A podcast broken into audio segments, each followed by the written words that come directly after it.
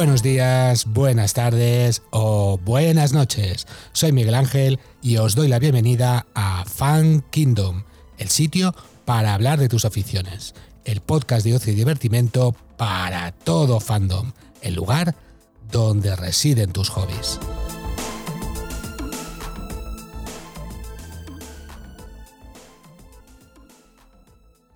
Muy buenas, eh, hoy nos acercamos a los micros eh, para mostraros un nuevo formato, un formato diferente, eh, breve, esperamos, y que, que, os llegue mucho. Y para ello, por supuesto, tenemos a, nuestro queridísimo tío Gamji. ¿Qué tal, tío Gamji? Bienvenido. Bien hallado, encantado de estar contigo aquí, con mucha ilusión con este nuevo formato y con esta nueva sección que, empezamos hoy y a ver si, si, llega lejos. Hay que decir que estos episodios los hemos llamado minisodios, ¿vale?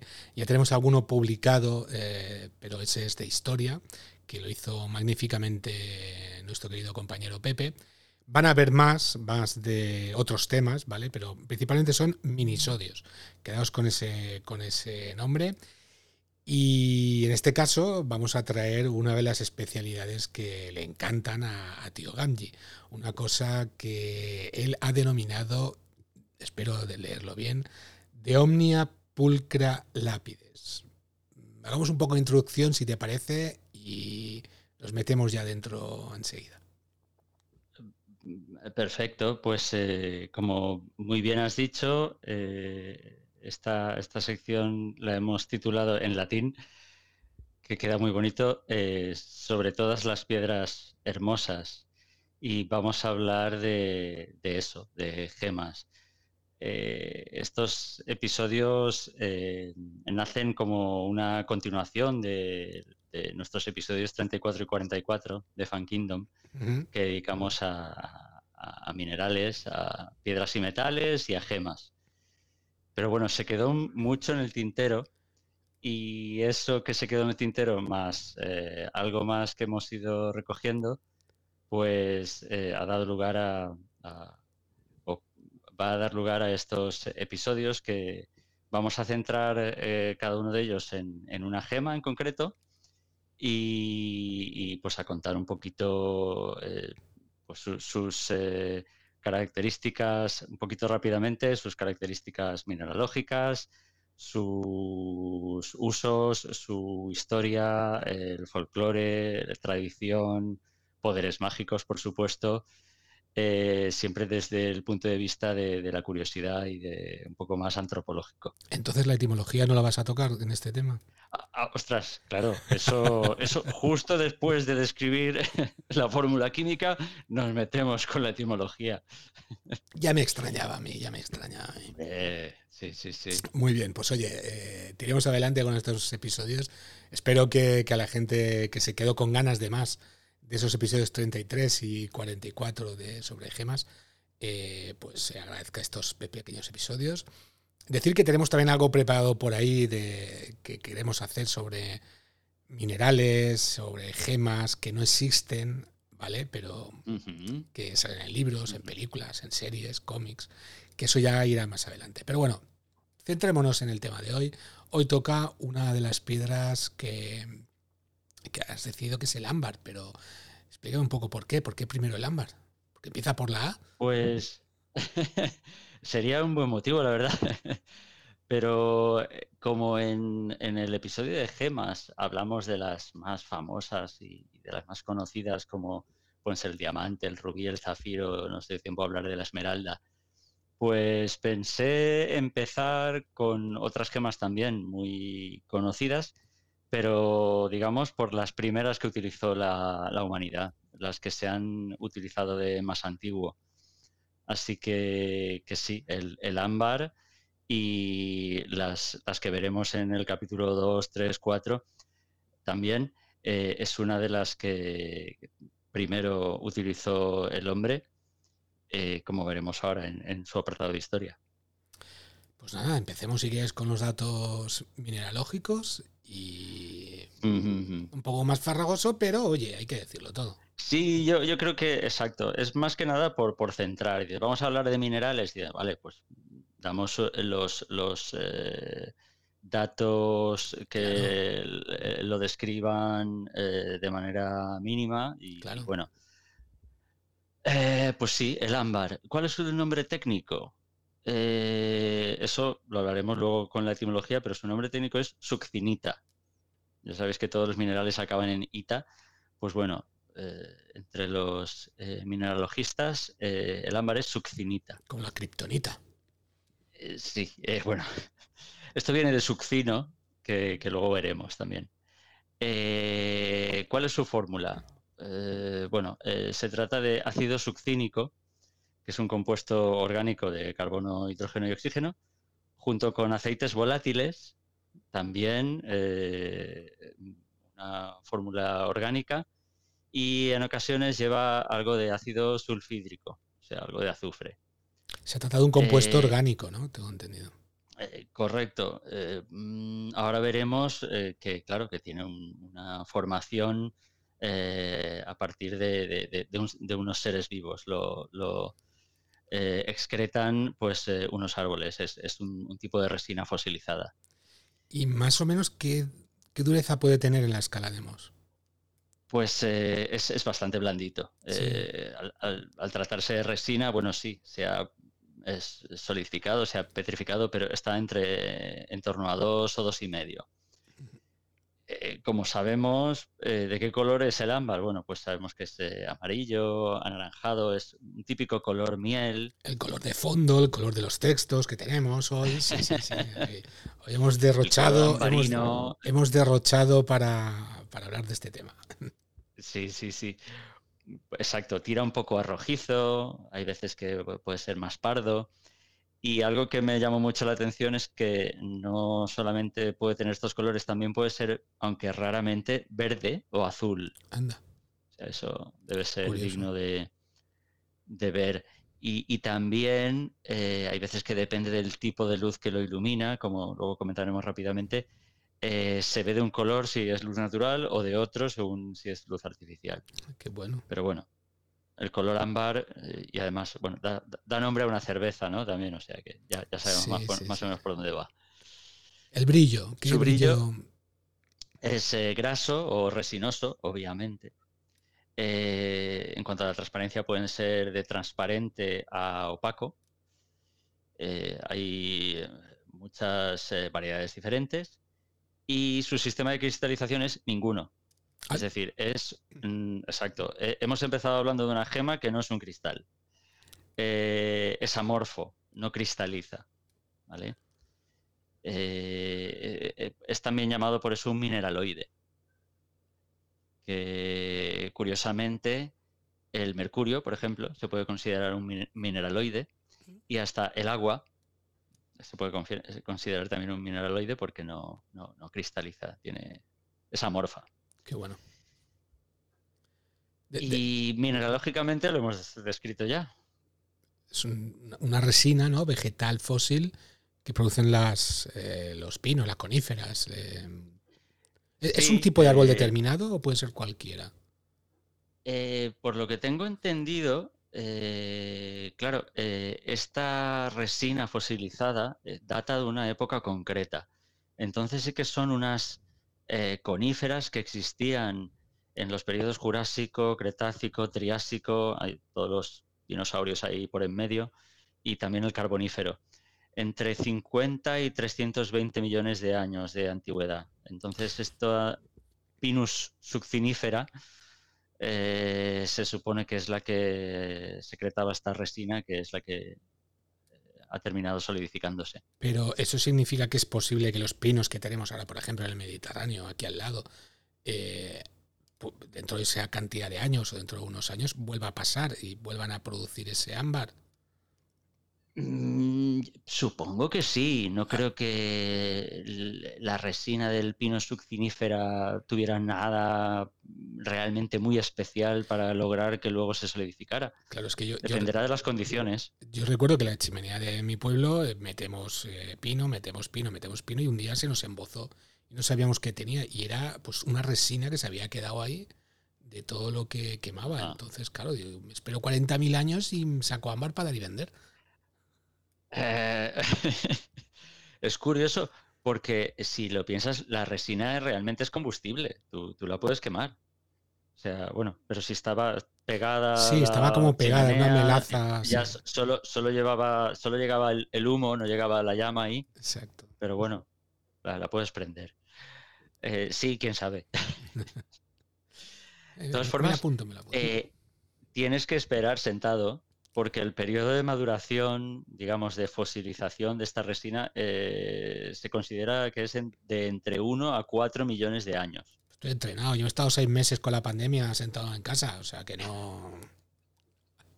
Sí, pues, unas cuantas pandemias, o sea, tampoco... Sí, sí, sí. Pues, eh, pues ya te digo, a, los, geólogos han llegado a la conclusión de que a lo largo de esa eh, lenta maduración, de ese periodo, los, eh, eh, los compuestos de, esta resina eh, sufren polimerización. Se básicamente es. sí, sí, se, pierden los compuestos volátiles, se endurece, se, deshidrata, las moléculas orgánicas más pequeñitas se unen haciendo moléculas más grandes y entiendo que eso también ayude a, que se, haga más duro. Curioso. Y, bueno, pues al final genera esto. La verdad es que a mí siempre me ha dado la impresión, al ver un pedazo de ámbar, de, estar mirando resina, pero resina fosilizada anteayer. Es decir, ¿no? si, esto se ve, es que tiene el aspecto. Sí, sí, sí. Yo siempre que, sacamos el tema de ámbar en cualquier conversación, pues gracias a Michael Crichton me acuerdo de los dinosaurios, ¿qué se le va a hacer? Eh, Sí, sí, sí, es súper icónico.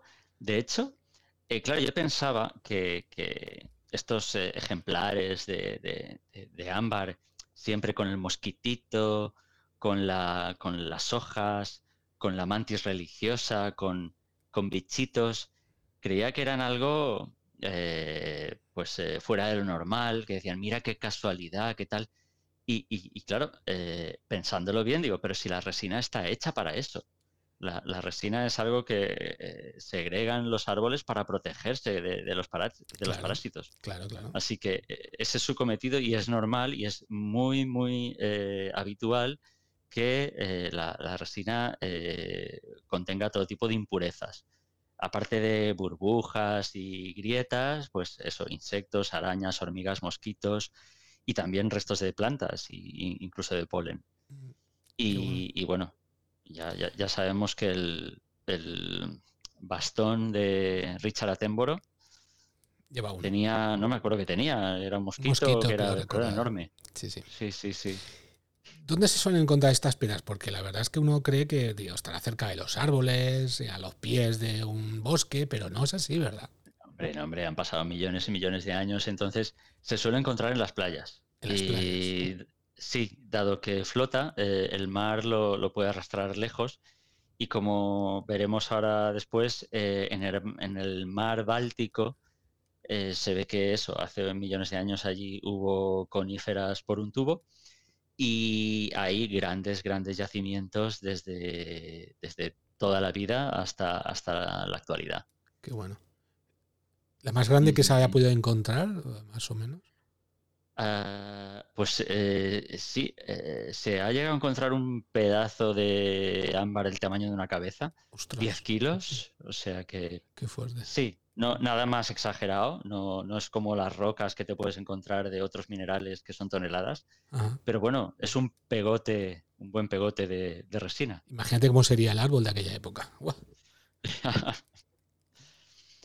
Y, bueno, pues no sé, como curiosidad, eh, comentar que, claro, esto tiene un valor, ¿no? Entonces, cuando se encuentran trocitos muy, muy pequeños, la gente intenta sacarle rendimiento y, se han dado cuenta de que cogiendo todos esos trocitos y calentándolos, puedes juntar y te sale un, pedazo de ámbar más o menos grande, aunque se ve que es la unión de muchos fragmentos pequeños, pero bueno, eso también se conoce, se llama Ambroide. Ah. Qué bueno. Supongo que estará en ese tipo de, mineral por alguna cuestión. Tendrá algo más. Supongo que la, actualidad sea algo más ornamental. Pero por ejemplo, en Kaliningrado creo que has, nombrado, o bueno, el mar Báltico creo que era. Sí, sí, el mar Báltico, Kaliningrado, correcto. Eh, creo que, has, estudiado. He estudiado, he estudiado. Eh, es uno de los yacimientos más grandes, ¿no? Pero que produce unas 500 toneladas al año, ¿es posible? Eh, sí, sí, 500 toneladas. La verdad es que no sé si, no, no, lo he buscado, si los yacimientos estos están en la playa, si, si lo hacen eh, eh, barriendo la costa o la que, la zona que está cerca de la costa, o si, si pero sí, sí, entiendo que será muy cerca de la costa y 500 toneladas al año, eso es más de una tonelada al día. Eh, y además tiene mérito teniendo en cuenta que, estos eh, yacimientos pues han estado en activo desde, desde hace siglos, yo diría posiblemente miles de años, porque ahora cuando hablemos de la historia, eh, es que yo creo que a principios de nuestra era, por ejemplo, yo creo que eso ya estaba ya estaba en marcha, ya, ya, se estaba extrayendo de ahí. Más cerquita, en la península, ¿en qué zona solemos encontrarlos? Pues sí que lo podemos encontrar. La verdad es que aquí en España podemos encontrar prácticamente casi todos los minerales, ah. aunque sea poquito, pero siempre podemos encontrar algún ejemplo. Y aquí en España, pues eh, eh, he encontrado que hay eh, yacimientos en, en Álava, en Teruel y en Cantabria. Y, bueno, en el resto de Europa, pues mira, en Prusia y Rumanía. Y eh, eso, en el resto del mundo, por ejemplo, eh, en Líbano, en el Medio Oriente, eh, en Siberia, que yo me imagino Siberia cubierta de coníferas y se ve que hace 50 mm, millones de años seguía cubierta de coníferas, porque hay, hay allí ámbar. en Myanmar también, y en América, pues en, Canadá, en el estado de Nueva Jersey, en Estados Unidos, en República Dominicana y, en el estado de Chiapas, en, México también. Ah, he nombrado la República Dominicana. Sí. Eh, de ahí, precisamente, es ese raro ámbar azul ah, que, al sol es de color ámbar pero a la luz artificial es de color azul. Entonces, claro, e-, ese ámbar es, digamos que tiene la peculiaridad ahora, porque hace unos cuantos siglos solo era de un color. Eh, supongo, bueno, no lo sé si a la luz de las antorchas, a lo ah, mejor ya se veía así. Mm, pero, a ver, no, no, es la única piedra que le ocurre esto. Ya, ya veremos que hay más gemas no sé, en el capítulo 27 eh, que dedicaremos a la Alejandrita, veremos que también hay otras piedras que les pasa lo mismo. Bueno, y entrándonos un poco en ese mundo que no te gusta nada de la etimología, cuéntanos un poco de dónde viene ah, el nombre. La etimología. De verdad, el ámbar a mí me, tiene enamorado con, con, su etimología porque es muy curiosa. Y, la verdad es que tuve que buscar porque no entendía por qué, por qué ocurría eso. Pero bueno, eh, empezamos por diciendo que eh, los griegos eh, a este material lo llamaban electro. ¿Vale? Sí. También llamaban electro a un oro pálido o a una aleación natural de, oro y plata. Entonces, por el color dijeron, esto es electro, esto es electro los, griegos, como nos enseñaron en el colegio, conocían muy bien las propiedades electrostáticas del, ámbar, que tú lo, frotas y entonces atrae papelitos y atrae cositas ligeras. Eh, de ahí que pasara a, eh, designar eh, la electricidad y todos los fenómenos eléctricos. o sea, que el nombre viene de, no del ámbar, pero del título que le dieron los griegos, vamos. Exacto, exacto. O sea, electricidad viene de, electro, que es ámbar, porque tenía propiedades eléctricas. Y, bueno, en castellano eh, no lo llamamos electro, eh, lo llamamos de varias maneras. Además, yo ah. esto no lo conocía, yo sabía que era ámbar, pues no. También lo llamamos succino. Succino. Que era succino, de ahí viene succinita. Y succino es como lo llamaban los romanos, es, el latín. Es succinum, que viene de sucum, de suc, de, zumo, de jugo. Ah, como zumo del árbol. Exacto, tiene un poco el, aspecto de un, zumo eh, solidificado. Pues bueno, pues de, ahí el, el, succino, pero no solo eso, es que en castellano también hay otra palabra que es cárabe. No la conocía. No la conocía para nada, pues cárabe. No confundir con cárabo, que es, cárabo es un, pájaro similar a una lechuza, a un búho. Eh, cárabe es de origen persa, supongo que también llegaría al castellano a través del árabe. Y, me llama la atención porque eh, tiene uno eh, de, los de los lexemas. Cárabe en persa significa ladrón de paja. O sea, porque atrae a la paja. Ah, pues esas propiedades eléctricas que hemos dicho. También se dieron cuenta de las propiedades electrostáticas. Muy bueno. Y es que la, parte rabe tiene que ver con ladrón, con robar. Y es que, aunque sea del persa, y la palabra robar a nosotros nos llegara a través del, de, idiomas germánicos, todo viene del proto-indoeuropeo y es de, una raíz que significa robar. Qué bueno. Entonces está todo relacionado. Pero hay otra, hay otra, muy curioso. Claro. Eh, a ver, no hemos hablado de ámbar. Ámbar, ¿de dónde viene? Eh, del, árabe. ¿Y qué significa?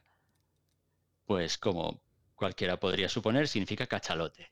¿Cachalote te refieres al Sí, sí, a la ballena o al, pez este, sí, a la ballena carnívora. Sí, sí, carnívora. en... Sí, sí, claro, es, sí, sí, es la que tiene dientecitos y ah. es carnívora y bastante agresiva. Es la que come, en, su dieta están los calamares gigantes. Ah. Sí, eh, desciende a no sé cuántos miles de metros de profundidad para merendarse algún calamar gigante. Bueno, pues el por qué esto, yo me, quedé flipando. bueno, eh, tenemos que tener en cuenta que hay una sustancia que se llama ámbar gris, que la produce el cachalote. Dice, ¿qué es esto del ámbar gris? Pues es eso, una sustancia aromática, o sea, huele muy bien, de hecho se, usa en perfumería, eh, que la produce el, el, aparato digestivo del cachalote para protegerse de excrecencias y partes duras que no puede digerir. Eh, dígase el espolón de un, eh, de un calamar gigante. Vale. Pues bueno, para hacer la digestión mejor, se segrega y secreta eso. Luego esos, esos pegotes, eh, entiendo que los expulsa y se quedan flotando en el mar. Y, bueno, los, los árabes lo llamaron a eso ámbar, porque provenía del cachalote. Vale, pero no, es que, eh, no es que los cachalotes fabriquen ámbar, ¿no?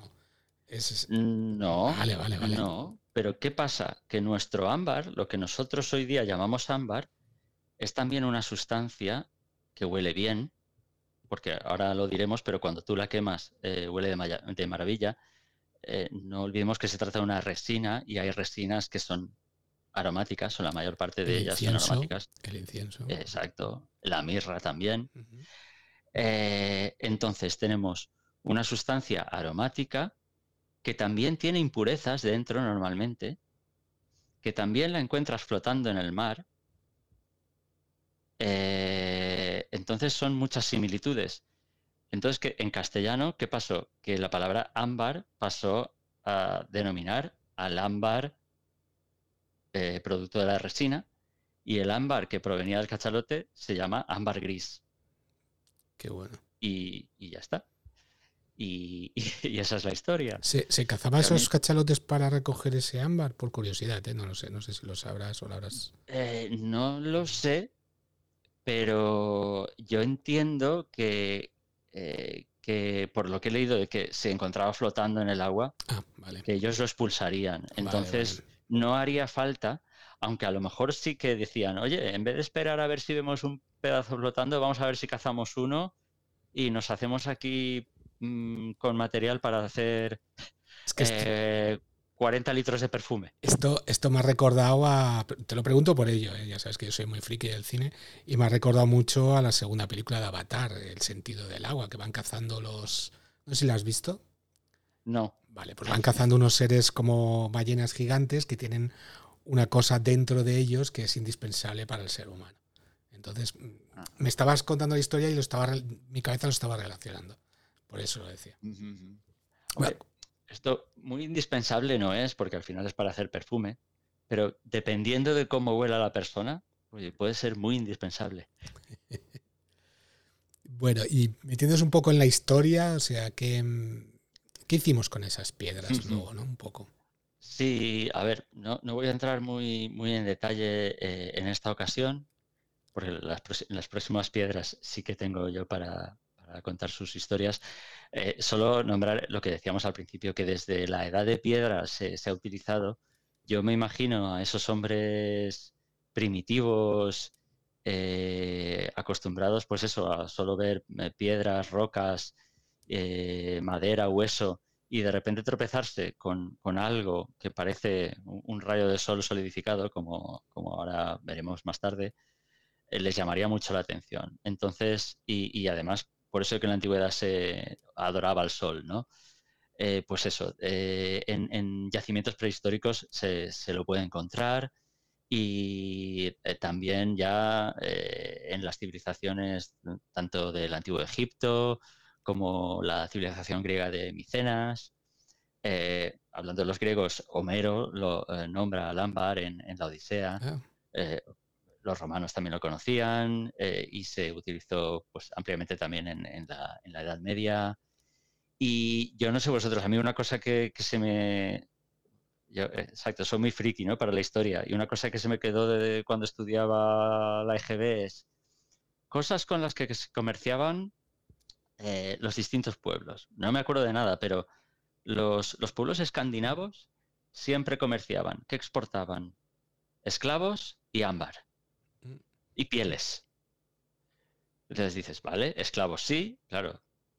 Típico vikingo que va ahí arramblando con, todo lo que puede. Pieles porque había allí.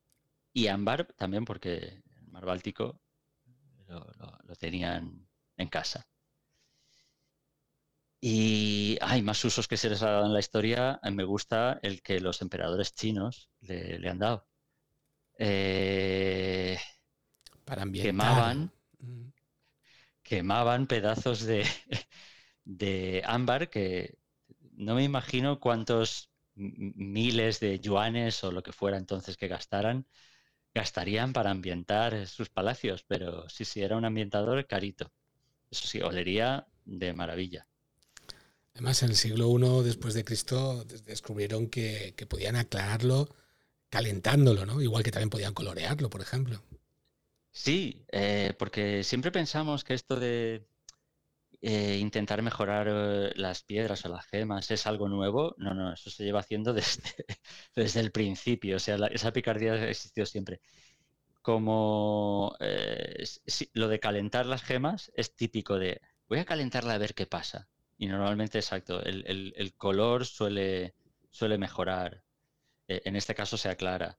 Eh, y como el ámbar suele tener muchas grietas y muchas burbujas, entiendo que metiendo algún colorante por ahí, pues ya lo puedes teñir fácilmente. Muy bien.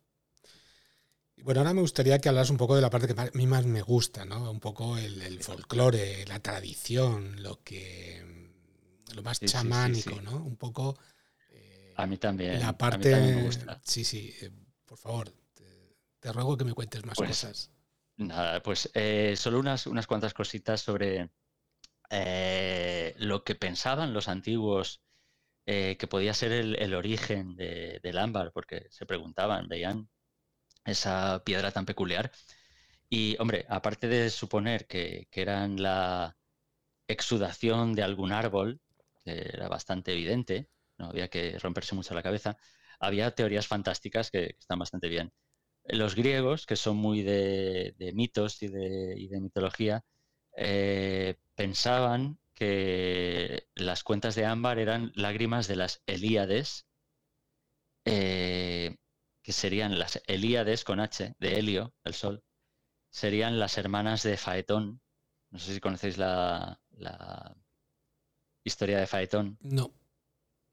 Eh, pues eh, Faetón era el hijo del sol y le pidió a su padre eh, que le dejara manejar el carro, el carro del sol, que era tirado por unos cuantos caballos. Entonces el padre no quería porque él era muy joven y no estaba preparado, pero al final lo convenció.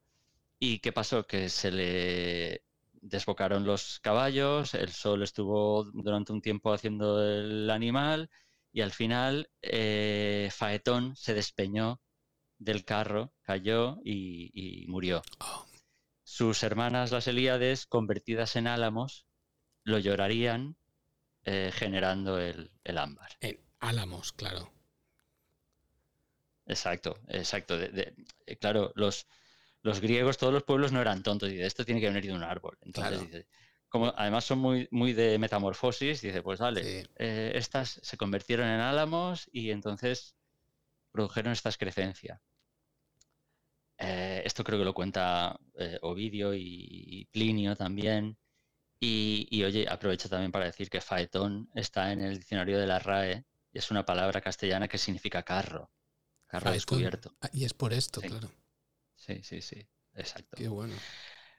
Más cosas con los griegos. Sófocles eh, eh, las convierte, convierte las cuentas de ámbar en lágrimas que serían de unos pájaros de la India y que llorarían por Meleagro, un héroe griego. Vale, bueno. Es eh, otra versión.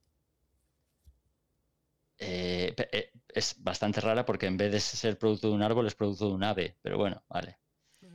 Eh, Plinio, Plinio el Viejo, en, su historia natural, eh, citando a Nicias, que es un general contemporáneo de Pericles, eh, siglo V antes de Cristo, afirma que son la esencia de los rayos de sol congelada en el mar. Por oh. eso se encuentra flotando en él o en las playas. Qué bonito. Muy poético y muy, y muy lógico también, dices, claro, el sol se solidifica, tal. Sí, sí, sí, claro. Y, bueno, eh, esta, que es la que más me gusta, eh, también está aportada por Plinio y tiene que ver con lo que tú comentabas antes, un poco de piedras que no existen o, que no se han identificado qué son. Porque una teoría era que se trataba de la solidificación de la orina del lince. ¿Por ah, qué? Porque hay una piedra que se llama lincurius, que esa palabra designaba una piedra amarillenta. Entonces pensaban, ah, pues igual es el ámbar. Y claro, si tú analizas Lincurius, como hago yo, dice Link Urius, orina del lince. Vamos. Blanco y en botella. Amarillo y en botella, pues ámbar. Esa peregrina teoría, aunque también unos dicen que lo del Lincurius podía, ser, podía venir de Liguria, que es una región de Italia, y que entonces sería, bueno, pues una, un nombre eh, toponímico. Pero bueno, en fin. Eh, y además, no está claro que el Lincurius se refiere al ámbar, eh, porque cuando hablemos del topacio veremos que también se ha identificado con esa, con piedra. Pero bueno, eso en un capítulo posterior. Este Lincurius se nombra también en la Biblia, ¿no? Es como una de las piedras eh, pectorales del sumo sacerdote, creo recordar. efectivamente, es que en la Biblia se nombran muchas piedras, eh, pero no porque se nombren muchas veces, sino por las traducciones. Porque primero se nombran de una manera en hebreo, luego se nombran de otra manera en griego, luego se nombran de otra manera en latín, y luego se nombran de otra manera en castellano, en inglés, tal, tal, tal, tal, tal. Entonces, se van identificando unas y otras y claro, lo que inicialmente se lee el Incurius, luego viene el traductor y digo, ¿yo qué pongo aquí? Topacio, ámbar, el jacinto rojo. Muy bien. Bueno, antes de, cerrar, creo que quieres decir algo sobre otra otra piedra pues parecida, otra piedra que se llama copal, ¿no? Sí, eh, tenía miedo de que de hacer corto y digo, pues voy a añadir esto, que se, presta. No, el, copal es, es, una gema, una piedra ornamental muy similar al ámbar y entonces me, parecía oportuno eh, hablar de ella. Eh, vale, copal precisamente es una palabra que viene del náhuatl y que significa resina, incienso. Y ya te digo, es en cuanto al aspecto es bastante similar a, lo que nosotros conocemos como ámbar.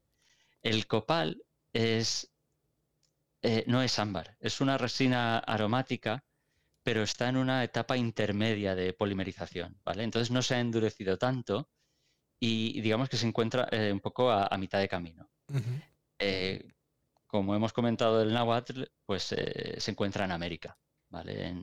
y además ha, sido eh, usada por los pueblos mesoamericanos, ¿vale? Entre lo que es México hasta Centroamérica, tradicionalmente en épocas prehispánicas, pues por mayas, aztecas, lo utilizaban en ofrendas a deidades, eh, y como terapia para diferentes males físicos y espirituales.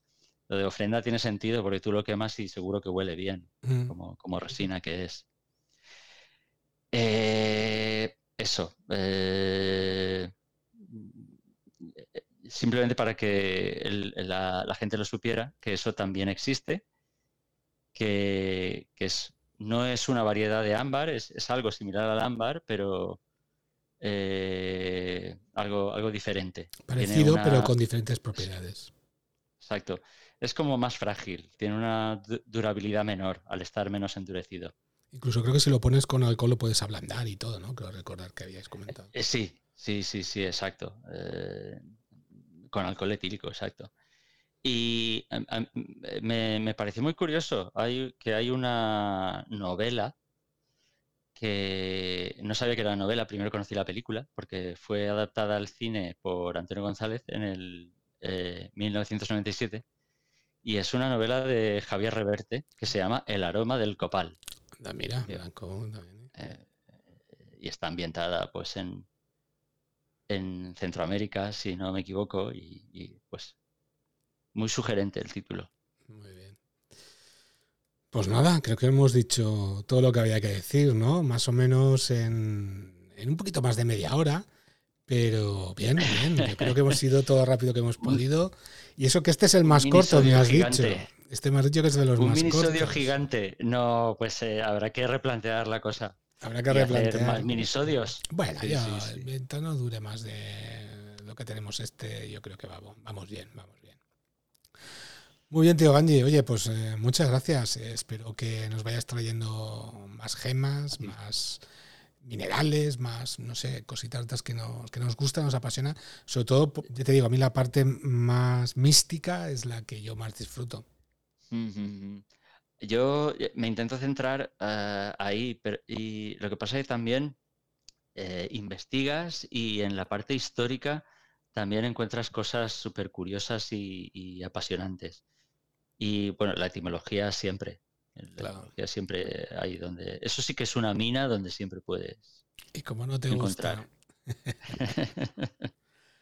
Muy bien, tío Angie. Pues oye, si te parece bien, nos despedimos. Eh, gracias a todos nuestros oyentes que, que, espero hayan disfrutado de este primer episodio, de este minisodio de Omnia Pulcra Lápides, en este caso sobre el ámbar.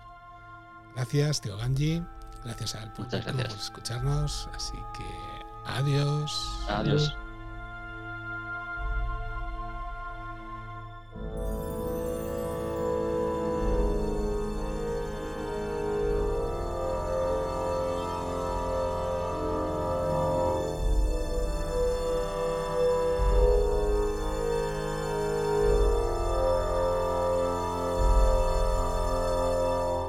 Esperamos vuestros comentarios. Recordad que podéis seguirnos en iVoox, Apple Podcast, Spotify o cualquier plataforma que utilicéis. Y os agradeceríamos enormemente que os suscribierais en cualquiera de ellas. Si queréis estar al día y no perderos ningún episodio, podéis encontrarnos en Facebook, Instagram o Twitter. O también podéis enviarnos un correo electrónico a info.fankingdom.es. Gracias por escucharnos.